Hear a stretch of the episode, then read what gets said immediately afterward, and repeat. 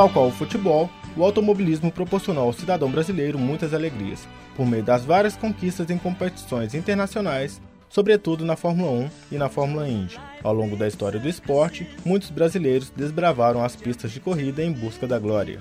Ainda nos anos 30, antes da Segunda Guerra Mundial, dois brasileiros destacaram ao volante de carros de corrida: Manuel de Tefé vencedor do Grande Prêmio do, da cidade do Rio de Janeiro, primeira corrida disputada no Brasil, e o primeiro brasileiro a competir na Europa, continente berço do automobilismo. Em 1948 e 1952, Chico Landi teve seu ápice profissional, ao vencer o GP de Bari, na Itália. Em 48, ele correu a bordo de uma Ferrari, e em 52, com uma equipe própria, a Bandeirantes, equipado com o carro da Maserati.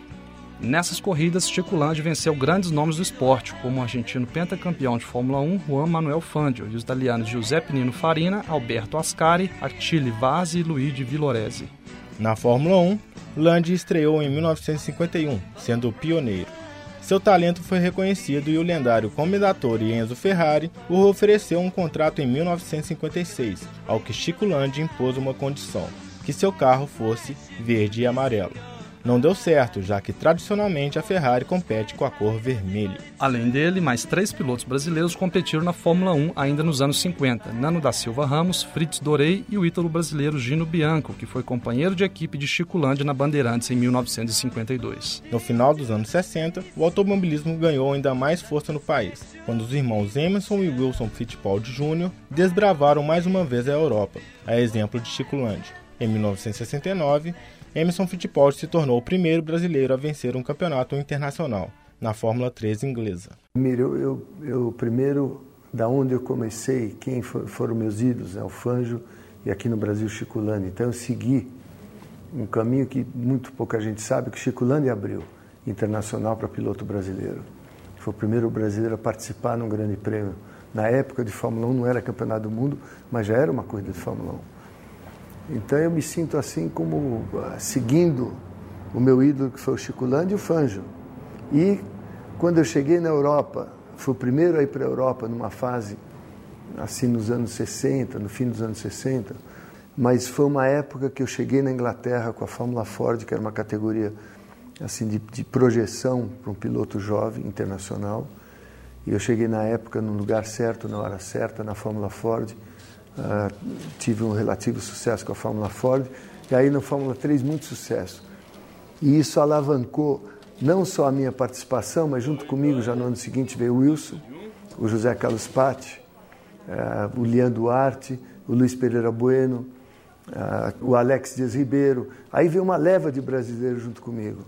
E eu, de uma maneira ou outra, liderando esse movimento brasileiro de invasão do automobilismo internacional. Né?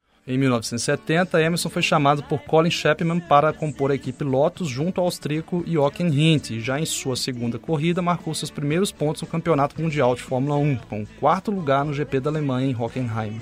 Com a primeira vitória no GP dos Estados Unidos, Emerson ajudou o Rindt a tornar-se o primeiro e único campeão póstumo da história da Fórmula 1, já que o piloto austríaco havia morrido no GP da Itália, em Monza.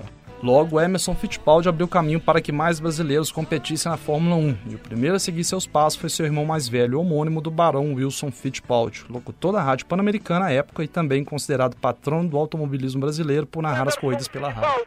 Campeão mundial de automobilismo, vai ingressar na reta de chegada. E atenção, aí vem o vencedor da competição. É o Brasil ganhando o Campeonato Mundial de Automobilismo. Venceu Anderson Fittipaldi. Venceu o Brasil, minha gente. Brasileiro. Wilson Fittipaldi Jr. competiu na Fórmula 1 de 1972 a 75, quando pilotou a equipe brasileira Copesuca Fittipaldi, que foi como ficou conhecida pelo nome do patrocinador.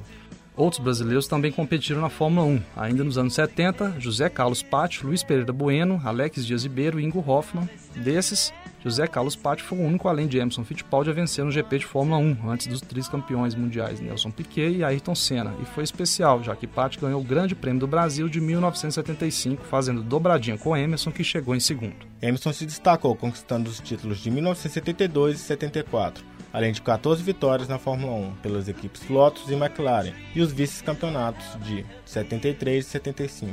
Ele foi também até 2005, quando Fernando Alonso superou o campeão mais jovem da categoria. O ano de 72 também marcou o começo das transmissões televisivas da Fórmula 1 pela Rede Globo, que contava a época com a narração de Luciano do Vale. Então foi muito, muito gratificante os dois campeonatos. Chegar no Brasil de volta, estar tá de volta aqui, trazer a conquista para o Brasil. Em 76, Emerson juntou-se ao seu irmão Wilson, que passou a apenas dirigir a equipe que tinha fundado com seu sobrenome. A equipe Fittipaldi, sofrendo com um baixo orçamento, teve como melhores resultados os pódios do GP do Brasil de 78, disputados no circuito de Jacarepaguá, no Rio de Janeiro, quando Emerson chegou na segunda posição, e dois terceiros lugares em 1980, um com o finlandês Keck Rosberg no GP da Argentina e um com Emerson no GP dos Estados Unidos em corrida que marcou a primeira vitória de Nelson Piquet. Os anos 80 foram os de maior glória do automobilismo brasileiro na Fórmula 1, com quatro títulos conquistados. Três de Nelson Piquet, em 81 e 83, pilotando pela equipe Brabham, e em 1987 pela equipe Williams, além do primeiro título de Ayrton Senna em 1988 pela McLaren. Nelson Piquet marcou história pela forma aguerrida com a qual conquistou seus três campeonatos.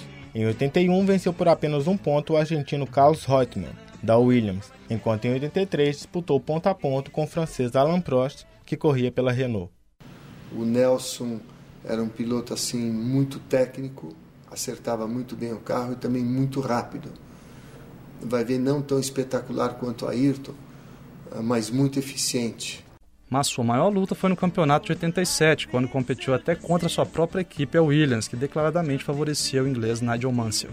Já Ayrton Senna é um capítulo à parte dessa história, considerado por muitos o melhor piloto de todos os tempos no automobilismo. Com três títulos, em 88, 90 e 91, 41 vitórias e 65 pole positions, além de sua morte trágica no GP de Imola de 94, ele está inserido na categoria de mito do esporte, com a popularidade igualada apenas por Pelé, o maior atleta do século XX.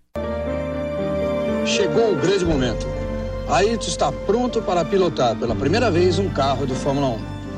Eu acho que Deus está me dando um presente.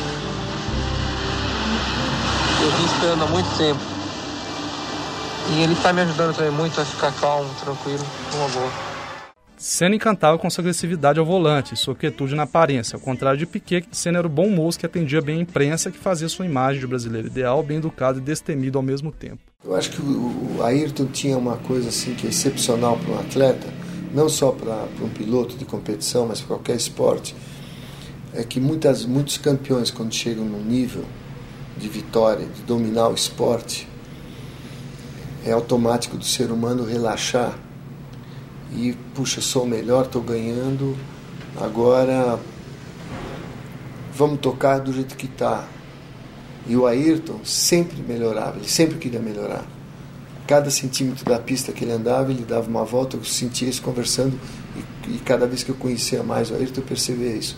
Ele nunca estava contente com ele mesmo. E não estando contente com você mesmo, em performance, você sempre tem que melhorar. Então, o seu desafio é você mesmo. E isso fazia o Ayrton o tempo todo melhorar.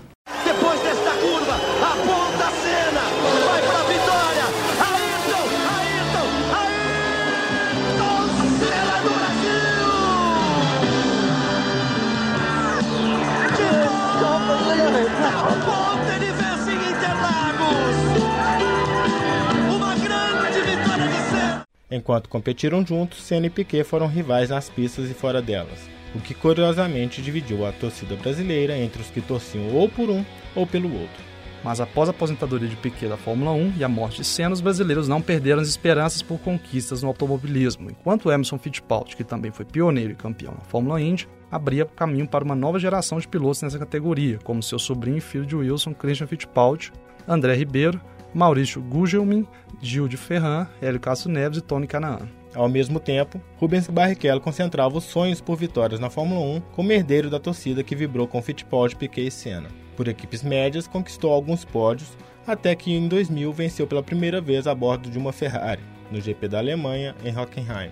Ele só não contava que em seu caminho estivesse o maior recordista da Fórmula 1, o alemão Michael Schumacher, que o subjugou o papel de coadjuvante na Ferrari, fato que manchou sua carreira frente a Max acostumada torcida brasileira, sedenta pelas vitórias dos tempos áureos. Rubinho conquistou seu espaço entre os torcedores, porém, com um resquício de desconfiança, até que o Brasil voltou a postular entre os primeiros do campeonato.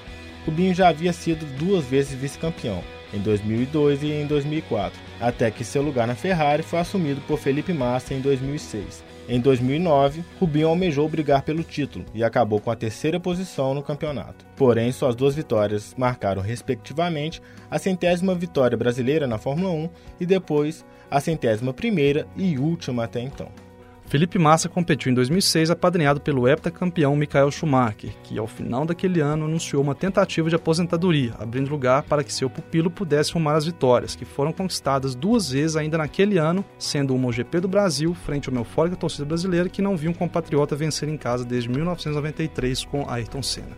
E ele quase conseguiu ser campeão, ao perder apenas por um ponto o campeonato de 2008, em uma das decisões mais emocionantes da história da Fórmula 1, por 500 metros. Após cruzar a linha de chegada em primeiro, seu rival na disputa, o inglês Lewis Hamilton, estava em sexto, com uma pontuação que daria o título ao brasileiro, quando ao sair da última curva do circuito de Interlagos, a junção, indo rumo à subida do café, ultrapassou o alemão Timo Glock, que se arrastava com pneus slick na pista molhada, conquistando assim a posição que precisava para ser campeão.